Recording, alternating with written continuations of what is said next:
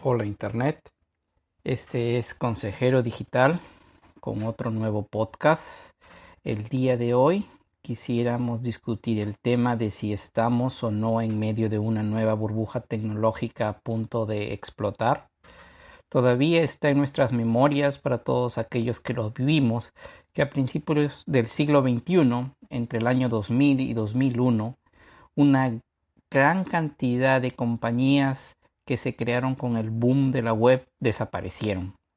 Empresas como pet.com, que consiguieron grandes capitalizaciones, se esfumaron de la noche a la mañana. Muchas personas perdieron el dinero. Hubo muchas investigaciones. De esa primera camada de grandes empresas, todavía tenemos hoy día a Amazon. Eh, lamentablemente Yahoo ya no, ya no está como empresa independiente, ahora es parte de Verizon, pero todos tenemos en la cabeza esa primera generación de .com que creó todo un frenesí. Eh, me he dado cuenta de que hay varias señales que aparentemente se están repitiendo y es prácticamente un calco de lo que fue la primera burbuja.com, ahora con estas nuevas empresas tecnológicas esta segunda generación de empresas tecnológicas. Eh, en mayo de este año, Zero Hedge, que es un portal de noticias económicas, de análisis, eh, justamente mencionó el hecho de que los alquileres y las ventas de propiedad en la zona de la bahía de San Francisco prácticamente se han estancado desde el año pasado, no han seguido subiendo de precio, aunque ese ha sido el caso, por ejemplo, en otras regiones de los Estados Unidos. ¿Cómo hacen para obtener el dato? Ellos usan un programa, no un programa, una página web que se llama Zillow, que es como una especie de un eBay, pero para rentar o vender propiedades.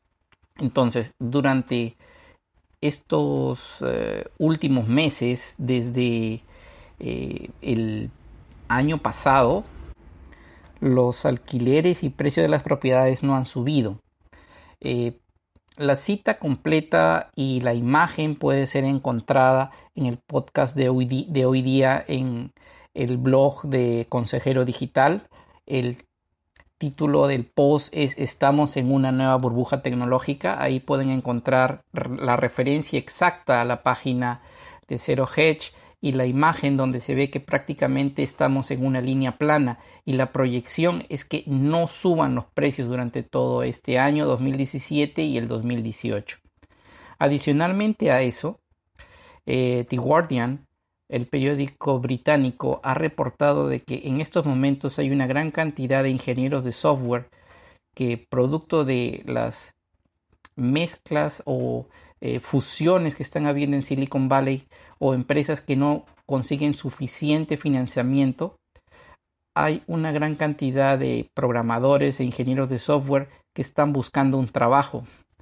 Y ahora eh, ya no es tan fácil como antes conseguir un trabajo en el área de la bahía porque hay muchos programadores que están en búsqueda de un trabajo.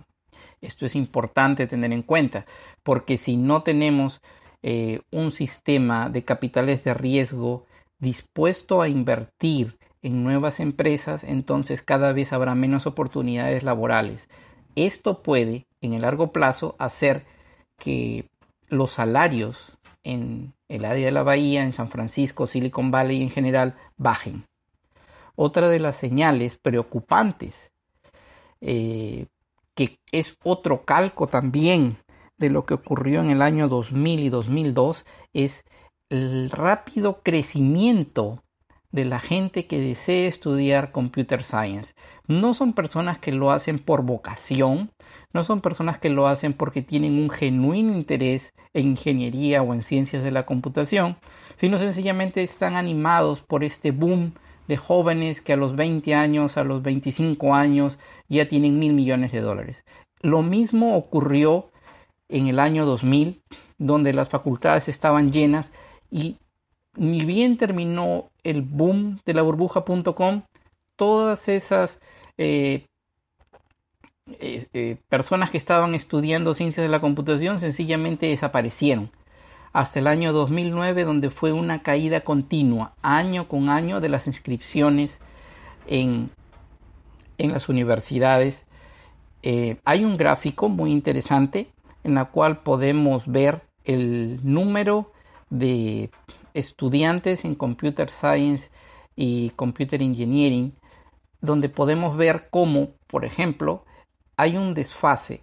El pico, por ejemplo, el pico de gente que estaba estudiando ciencias de la computación o ingeniería de computadoras fue aproximadamente en el año 2004, ya después de que había pasado el boom.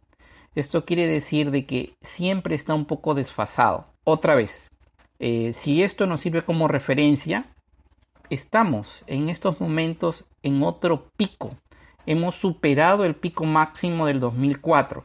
Eso nos quiere decir de que debido a que siempre hay un desfase entre la explosión de la burbuja y las inscripciones en las universidades, si esto nos sirve como un indicador, podemos concluir de que estamos muy cerca de ver otra vez una caída abrupta de los precios de las empresas tecnológicas.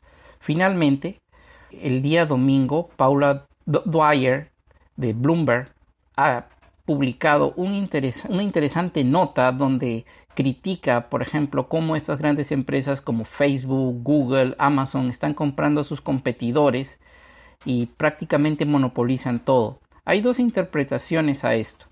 Una es la vocación monopolista y no querer que un nuevo actor del mercado te desplace, pero otra también es tratar de crecer en base a adquirir a tus competidores. O sea, ya yo no puedo crecer más con mi base de usuarios. La única forma en la que yo puedo crecer es consolidando, comprar a mi competidor, reducir el personal. Ahora somos una sola empresa.